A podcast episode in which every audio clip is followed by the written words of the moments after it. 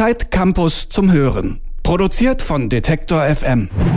Moin Moin und Hallo zum Zeit Campus Podcast Zeit Campus zum Hören. Den nehmen wir hier bei Detektor FM alle zwei Wochen mit den Autorinnen von der aktuellen Ausgabe der Zeit Campus auf. Und ich sitze hier zum ersten Mal. Ich habe den Job hier von meiner Kollegin Easy Wob übernommen und ich bin ziemlich froh, direkt mit so einem spannenden Thema zu starten. Wir sprechen nämlich heute über zwei türkische Studentinnen, zwei Freundinnen, die heißen Meral und Hatice. Und die beiden haben sich ähm, in der Türkei organisiert, haben eine Studiegruppe gegründet, eine politische, eine feministische Gruppe gegründet haben protestiert gegen das autoritäre Regime von Tayyip Erdogan und sind im Endeffekt ähm, an ganz schönen Konsequenzen, äh, an ganz schöne Konsequenzen geraten. Für die eine ging es ins Gefängnis in Ankara und für die andere ins Exil nach Zürich. Und ich spreche jetzt mit Franziska Tschinderle, die ist die Autorin von dem Artikel in der Zeit Campus Ausgabe, der sich mit den beiden beschäftigt. Die, du hast die beiden getroffen. Hi Franziska. Hi, danke für die Einladung wenn man die Geschichte liest über die beiden und auch in der Zusammenfassung kann man das ja wahrscheinlich schon so ein bisschen hören, ist das doch ähm, eine ganz schön märchenhafte, märchenhafte Geschichte irgendwie. Da spielt irgendwie Freundschaft eine Rolle. Es ist irgendwie auch ein ähm, Kampf, es ist irgendwie ein Befreiungskampf, es sind irgendwie zwei junge Menschen. Hattest du, als du ähm, von der Geschichte oder von den beiden das erste Mal gehört hast, direkt das Gefühl, ah, das ist irgendwie eine, eine, eine krasse Geschichte, ähm, um die in einem Artikel zu erzählen? Eigentlich überhaupt nicht. Also die, die, diese Verfahren oder dieser Prozess, der einer der beiden droht, ist in der Türkei tatsächlich Normalität. Und ähm, Seit dem, seit dem Ausnahmezustand und dem Putschversuch 2016 ist das sehr vielen Menschen passiert. Hunderten, tausenden Menschen haben so, tausende Menschen haben sowas erfahren und eben auch Feministinnen, vor allem Linke, also sozialistische Feministinnen. Als ich die beiden kennengelernt habe, dachte ich mir also weniger was für ein Einzelfall, sondern eher vielleicht, dass ich die beiden herausnehme, um, um, um, um eine breite Masse zu repräsentieren. Was natürlich schon in ihrem Fall eher einzigartig war, ist ihre lange und ihr langer gemeinsamer Widerstandskampf und auch die Tatsache, dass sie sich jetzt einfach nicht mehr sehen können und äh, 2000 Kilometer sie, sie trennen. Ich glaube aber, dass ganz vielen Menschen in der Türkei das passiert, also Ehepartnern, äh, Partnern generell, Freunden, ähm, egal welches, ob, welches Geschlecht, egal ob Frauen, egal ob Männer, egal ob Freundschaft oder Liebesbeziehung. Es ist etwas, das vielen Menschen passiert. Insofern ist es keine Einzelgeschichte, sondern repräsentiert eine inzwischen sehr große kritische Masse. Du hast gerade schon gesagt, dass ähm, das wahrscheinlich eine ganze Generation vielleicht politisiert hat, wenn das eine breite Masse betrifft, was du beschreibst. Ähm, auch bei den beiden hat man das Gefühl, wenn du über die schreibst, ähm, dass die beiden zum Beispiel sagen, ähm, sie sprechen voneinander als Schwestern ähm, und nicht als Freundinnen oder so. Hast du das Gefühl, dass das Verhältnis der beiden zueinander oder vielleicht auch das Verhältnis von so einer ganzen Generation ähm, junger, linker, türkischer Menschen ähm, jetzt von so einem politischen Kampf geprägt ist und vielleicht so weiche Momente dann auch in der Beziehung zwischen den beiden zum Beispiel gar nicht mehr so vorkommen? Ja, also ich glaube, ähm, also die beiden, zumindest eine von ihnen, Meral sagt über sich selbst oder andere sagen über Meral, das ist die ältere, die jetzt in der Schweiz im Exil ist, dass sie schon, sie kommt aus einer ganz äh, sehr politisch linken kurdischen Familie und dass für sie der Widerstand und, und, und der Kampf, sozusagen der politische Kampf schon sehr früh eine Rolle gespielt hat. Und ähm, sie sind zu einem auch Minderheitenviertel in Istanbul groß geworden. Das hat sie sehr geprägt. Und sie sagt über sich selbst, dass sie schon ähm, in sehr jungen Jahren, also in der Volksschule, schon mit zu den Protesten gegangen ist. Bei Hatice ist es anders. Die kam dann erst durch das, durch das, sagt sie selbst, durch das Studium äh, auch zu diesem, zu diesem feministischen Widerstand. Aber etwas, was die beiden gleichermaßen, sagen sie, geprägt hat, waren 2013 die großen Gezi-Proteste, wo in der gesamten Türkei 3,5 Millionen Menschen protestiert haben äh, über Monate. Und das wiederum hat eine ganze Generation geprägt, auch die beiden. Und im Anschluss dieser Gezi-Proteste hat dann die ältere der beiden, also Meral, äh, beschlossen, es gibt an den Universitäten in, in der Türkei keine sozusagen Dachorganisation für studierende feministische Frauen und hat es dann kurz nach den Protesten selbst gegründet. Zu ihrer Freundschaft, das stimmt, das kommt auch im Text heraus, das gehört auch zu ihrer linken Ideologie. Sie mögen solche Texte, wie wir das in der Zeit jetzt geschrieben haben, überhaupt nicht. Sie waren irgendwann auch sehr verschlossen. Sie sagen, es soll nur um Politik gehen, um Fakten gehen. Unser persönliches Leben, unsere Befindlichkeiten, selbst unsere Freundschaft soll gar keine so große Rolle spielen. Und ein Freund der beiden hat das ganz gut auf den Punkt gebracht. Aus ihrer Ideologie heraus ist nicht die persönliche Befindlichkeit äh, etwas, das zählt, sondern immer das Kollektiv. Das heißt, wenn man äh, die beiden porträtiert, muss man einfach wissen, dass die aus einer ideologisch ähm, linken Ecke kommen und äh, auch diese, diese, diese schönen Reportagen, wie wir sie jetzt geschrieben haben, äh, denen wenig abgewinnen können. Denen geht es um, um harte Fakten sozusagen. Du, du, du, sagst, das Kollektiv zählt auch bei den beiden nur. Hast du das Gefühl, dass, ähm, wenn es schon ums Kollektiv geht, ähm, seit den Protesten in der Türkei 2013 sich vielleicht eine, ja, eine relativ breite Masse auch an jungen Menschen politisiert hat durch diese Proteste? Ja, das glaube ich, glaube ich auf jeden Fall. Ich glaube aber auch, dass ihre, ihre Hoffnungen, die ja 2015 stark geweckt wurden, als äh, es in der, in der Türkei zu einer ja, zu den Friedensgesprächen kam äh, mit der prokurdischen HDP und der regierenden AKP, da gab es eine kurze Zeit, äh, des, des, des Aufbruchs, der Hoffnung und die wurde dann, diese Hoffnung wurde in, in, innerhalb von kürzester Zeit zerschlagen. Also wir erinnern uns, es kam dann der, der, der Putschversuch, der gescheiterte und danach kam eine lange Zeit des Ausnahmezustands, die äh, in dem Fall, also in, in der Geschichte, feministische Organisationen sehr stark getroffen hat, aber auch linke Organisationen. Wir, haben, äh, wir, wir erinnern uns an die unzähligen Journalisten, die eingesperrt wurden, an Staatsanwälte, an Richter, also es gab einen riesigen Backlash für die kritische Masse und die kritische, kritische Intellektuelle in der Türkei, egal ob das Feministinnen sind, egal ob das Akademiker sind, Journalisten sind, Künstler sind. Und das hat äh, diese Generation, die sich 2013 ohne Frage politisiert hat, stark zurückgeworfen. Und das hat auch eine der beiden Protagonistinnen, Meral, ins Exil in die Schweiz getrieben, obwohl sie ein, ein Mensch ist, die sehr gerne in der Türkei lebt, wie sie sagt, die gerne geblieben wäre, wurde ihr die Sache einfach zu heiß sind mehrere Verfahren gegen sie eröffnet worden, Teilnahme an illegalen Demonstrationen, Terrorpropaganda, Widerstand gegen die Staatsgewalt. Sie selbst sagt, sie hat irgendwann den Überblick verloren und sie ging dann. Hatice ist geblieben und mehrere Monate im Gefängnis gesessen. Hast du den Eindruck, ähm, dass diese Repression, also wie jetzt die beiden zum Beispiel sie auch erfahren haben, die ja wahrscheinlich ähm, auch äh, eine ganze Menge an jungen türkischen politischen Menschen getroffen hat, ähm, dass diese Art von Repression die Hoffnung bei denen so ein bisschen sterben lässt? Oder würdest du sagen, auch wenn du die beiden getroffen hast, dass die immer noch der Hoffnung äh, sind, dass der Staat irgendwann säkulärer, humaner, vielleicht auch weniger frauenfeindlich wird, also dass dieser Kampf auch gewonnen wird irgendwann? Ich glaube schon. Also das gehört ja auch zu ihrem Leben dazu. Also die beiden haben zwar studiert, arbeiten jetzt aber nicht in diesem Bereich, sondern haben sich einfach in den letzten Jahren dem, den, Demonstrationen und dem politischen Kampf sozusagen gewidmet. Das ist so wie ich das verstanden habe, das Zentrale in ihrem Leben. Auch diese vier Monate, drei bis vier Monate, die äh, Hatic im Gefängnis verbracht hat. Natürlich war das keine, keine schöne Zeit. Natürlich ähm, ist das extremst belastend und wahrscheinlich auch äh, psychisch sehr schwierig. Aber so Frauen wie Sie und auch andere Frauen, mit denen ich gesprochen habe, die sagen, man kommt da stärker raus. Man ist damit mit Frauen, sie war mit sechs Frauen in einer, in einer Gemeinschaftszelle, die alle politisch links standen, die teilweise Bürgermeisterinnen oder Vizebürgermeisterinnen der prokurdischen HDP waren.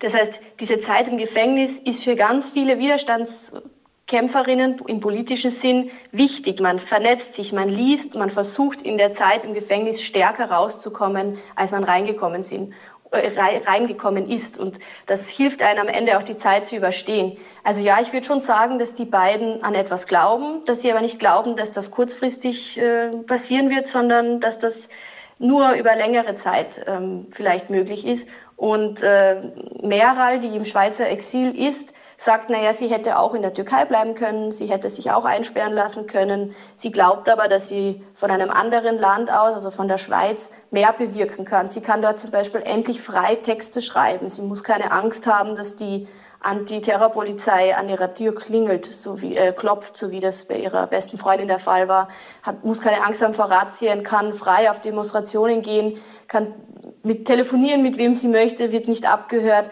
Es ist auch eine gewisse Freiheit und aus dem Exil heraus versucht sie für die ganze Frauenbewegung natürlich auch äh, Schritte zu setzen. Du hast über die Situation im Gefängnis gesprochen in der Türkei. Das ist ja ein Phänomen, was man in autoritären Regimen, ähm, die repressiv vorgehen gegen ähm, verschiedene Gruppen in der Gesellschaft häufiger sieht, dass in den Gefängnissen sich dann ähm, so ein bisschen ähm, der Intellekt vereint und viele Denker aus denselben, äh, meist oppositionellen Denkrichtungen sich dort zusammenfinden und daran auch vielleicht zum Teil wachsen. Hast du das Gefühl, ähm, dass in diesen ja, kurdischen, kurdischen Kreisen in der Türkei, vielleicht auch in den alevitischen Kreisen, so ein sozialistisches, linkes und vielleicht vielleicht auch feministisches Gedankengut äh, weit verbreitet ist oder ist das, ähm, sind die beiden da ein Sonderfall? Schwierige Frage zu beantworten. Ich glaube, dass das schon aus einer, dass, also dass du recht hast, dass, dass, dass das sehr wohl ähm, stark vertreten ist und vor allem dort, also vor allem bei, bei Kurden, vor allem bei Aleviten stark vorkommt. Das hat damit zu tun, dass die schon einen, seit den 80ern oder seit, seit Jahren einen starken Widerstandskampf haben und der sehr stark von links äh, auch geführt wurde und es auch sehr viele ähm, Pioniere gibt in dem Bereich, die dann zum Beispiel sozialistische oder kommunistische Ideen hatten und gleichzeitig auch über Minderheitenrechte gesprochen haben. Daher kommt es. In den Gefängnissen äh, ist das oft der Fall, dass solche Menschen sich dann auch eine Zelle teilen, dass sie viel über Literatur sprechen, dass sie sich austauschen, dass sie Briefe schreiben. Also das, was du angesprochen hast, dieses, dieses Intellektuelle, das sich dort vereint, das hört man eigentlich von allen, die die Gefängniserfahrung haben. Das habe ich auch von Meshale Tolu gehört, also die, die deutschsprachige Journalistin, die ja äh, deutlich länger, also ein halbes Jahr im Gefängnis gesessen ist. Und die habe ich auch für die Zeit begleitet und die meinte zu mir, sie hat erst im Gefängnis verstanden, was Frauen was Feminismus oder Frauenkampf ist, Frauenwiderstand ist. Und für sie war das eine ganz, ganz wichtige Erfahrung, ein halbes Jahr ähm, mit, mit, mit, mit solchen Frauen sich eine Zelle zu teilen. Abgesehen davon, dass es schrecklich ist, im Gefängnis zu sitzen, nehmen also viele Leute da auch etwas mit. Weißt du, wie es mittlerweile um die Campus-Hexen, das ist die Organisation, die die beiden ähm, in ihrer Universitätszeit gegründet haben, wie es um die steht? Ähm, sind auch andere von denen Opfer von Repressionen geworden, mittlerweile im Gefängnis gelandet oder ähm, arbeiten die weiter? Die arbeiten weiter und das ist ja insofern erstaunlich, wenn man ähm, Hatice, also der jüngeren der beiden, vorwirft, Kader für den für die, eine kommunistische Terrororganisation bei den Vernetzungstreffen unter anderem der Campus Hexen äh, rekrutiert zu haben. Also es egal mit wem man spricht, äh, egal ob das jetzt jemand aus der türkischen Zivilbevölkerung ist oder auch Juristen aus dem Ausland, die sagen, das ist halt ein, ein, ein Vorwurf, der nicht haltbar ist. Die Campus Hexen existieren bis heute und da, dadurch zeigt sich auch, dass diese, diese Festnahme von, von Hattische eigentlich nichts weiter war als ein Abschreckungsversuch oder eigentlich auch ein Einschüchterungsversuch für die gesamte Organisation. Denn wenn die Campus-Hexen tatsächlich gefährlich wären, wenn es tatsächlich eine Organisation ist, die irgendjemanden eine Waffe in die Hand drückt, einen Kalaschnikow in die Hand drückt und sagt, geh für uns für diese und jene Organisation kämpfen oder leg eine Bombe hier und dort oder ähm, versuche einen Anschlag hier und dort äh, zu verüben, dann wäre ja der, dann dann würde man sie ja tatsächlich verbieten und dann würde man sie auch breit verbieten. Die existiert ja mittlerweile an mehreren äh, Unis. Also das war ein nichts weiter als ein Einschüchterungsversuch und damit versucht man die ganze Bewegung klein zu halten. Also egal, was sie in den sozialen Netzwerken posten oder auch Demos, die sie organisieren. Wie viele Campushexen äh, eingesperrt wurden oder festgenommen wurden, kann ich zum heutigen Zeitpunkt nicht sagen, äh, also weil ich es einfach nicht weiß. Aber was ich weiß, ist, dass die Organisation bis heute existiert, bis heute Demos organisiert, äh, sehr stark in den sozialen Netzwerken ist und ähm, sich sozusagen von dieser Einschüchterung, von den Einschüchterungsversuchen nicht hat äh, klein kriegen können. Du hast ganz am Anfang unseres Gesprächs schon ähm, erwähnt, dass die ganze Geschichte natürlich noch nicht abgeschlossen ist, vor allem weil Hatice ähm, in der Türkei, in Ankara, gerade auf ihr Urteil wartet, wie lange sie denn ins Gefängnis muss. Ähm, da stehen sieben Jahre im Raum, so ungefähr lautet die Anklage oder das, ähm, das Urteil, was gefordert wird von der Anklage. Ähm, wie realistisch schätzt du die Chance für sie, einen da glimpflich rauszukommen aus diesem Prozess?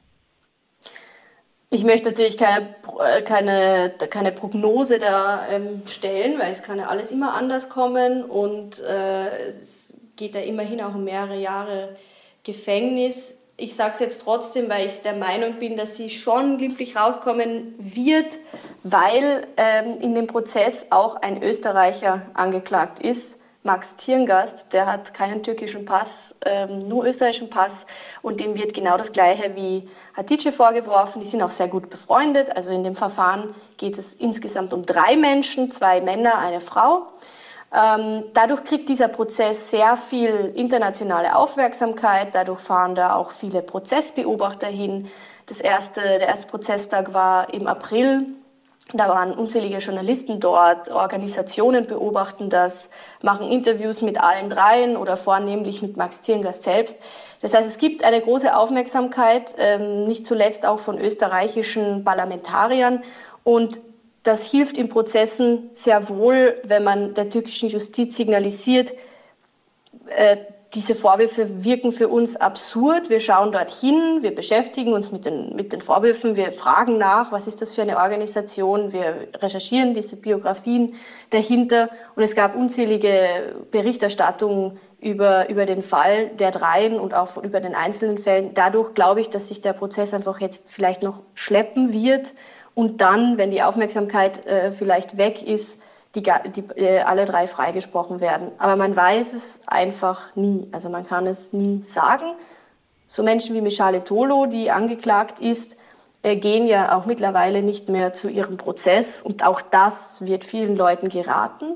Das Problem ist, dass äh, Hatice eine Ausreisesperre hat und äh, somit auch nicht sozusagen der Justiz entfliehen kann, sondern sie muss dort bleiben. Und alle drei ähm, sind, wenn man mit ihnen spricht, noch sehr entspannt, sprechen eben davon, dass sich das verlaufen wird, dass das jetzt noch dauert, äh, aber man weiß es nie, man kann es nie sagen. Ja, ein unberechenbares äh, Regime ja auch ähm, in mancher Hinsicht. Würdest du sagen, dass es für dich ein Anspruch ist, in deiner journalistischen Arbeit auch im Prinzip politische Arbeit zu betreiben, indem du eben Geschichten mhm. von Oppositionellen, die ähm, dann zum Beispiel Opfer von so einem repressiven Regime werden, ähm, schreibst? Ja, ich glaube, unsere oder in dem Fall meine Arbeit als Reporterin ist ja immer in, in, in solchen Unrechtssystemen und das ist definitiv der Fall äh, bei der Türkei, dorthin zu schauen, wo Menschen äh, unterdrückt werden, zu Schaden kommen oder in dem Fall die Meinungsfreiheit, die Pressefreiheit einfach gravierend beschnitten wird. Und da kam es in der Türkei in den letzten Jahren einfach zu unfassbaren Vorwürfen, zu unfassbaren Prozessen. Da wurden Übersetzer, die einfach für ein für einen Radiosender oder für einen Fernsehsender gearbeitet haben, festgenommen. Da wurden Menschen festgenommen, wenn sie über ähm, irgendein Thema, das auch nur in einer gewissen Weise die kurdische Frage ähm, betrifft, äh, festgenommen und, und auch eingesperrt. Und ich glaube, da ist es noch mehr unsere Arbeit als Journalisten dahin zu blicken, weil das natürlich auch in einer gewissen Weise unsere Berufskollegen äh, sind. Insofern war das für mich im letzten Jahr äh, sehr wichtig, da so viel wie möglich ähm, solche Prozesse zu beobachten oder mit den Menschen zu sprechen und auch mit unterschiedlichen Menschen zu sprechen. Also Michale Tolo ist sicher eine, die immer ein wenig im Schatten von Dennis Yücel stand, aber noch immer viel Aufmerksamkeit bekommen hat, einfach deswegen, weil sie den Deutschlandbezug hat. Na, dann gibt es eben solche Frauen wie Hatice, die sehr, sehr jung sind, gerade mal 24 und im Ausland kaum Berichterstattung bekommen und äh, solche Schicksale untergehen. Und dann gibt es natürlich so Fälle wie, wie Max Zierngast, der Österreicher, der deutlich mehr ähm, Aufmerksamkeit bekommt. Ich glaube, es ist wichtig, da eine Mischung zu finden und sich nicht nur auf diese Starfälle sozusagen zu, zu fokussieren, sondern wirklich zu zeigen, dass das eine große, große, breite Masse betrifft und eben auch Studenten betrifft. Und das war mir bei dem äh, Artikel eben für die für Zeit Campus wichtig zu zeigen, das trifft auch linke Studentinnen, die kaum eine Lobby haben. Ja, ich danke dir auf jeden Fall ähm, für das Gespräch, aber auch für die Arbeit. Ähm, wie du das eben gerade beschrieben hast, ähm, würde ich auch sagen, dass das eine wichtige Arbeit ist. Eben genau, weil zum Beispiel äh, ich auch von Hatice und von Medal vor dem Artikel ähm, überhaupt nichts gehört habe. Ähm, nachzulesen gibt es den ganzen Artikel ähm, natürlich in der aktuellen Ausgabe von Zeit Campus und ich bedanke mich auf jeden Fall bei dir für das Gespräch. Ja, vielen Dank ebenfalls. Danke, danke. Hören könnt ihr mich in zwei Wochen dann wieder hier, wenn es heißt Zeitcampus Podcast, Zeitcampus zum Hören. Die nächste Folge gibt es nämlich dann. Ähm, und das Ganze online könnt ihr abrufen bei uns auf der Website auf detektor.fm und natürlich in allen klassischen Podcast-Playern, also Spotify, Apple Podcast etc., was ihr da benutzen wollt. Da gibt es den Podcast zum Hören. Ich bin damit raus und ich bedanke mich und wünsche einen schönen Tag noch. Ciao. Zeitcampus zum Hören. Produziert von Detektor FM.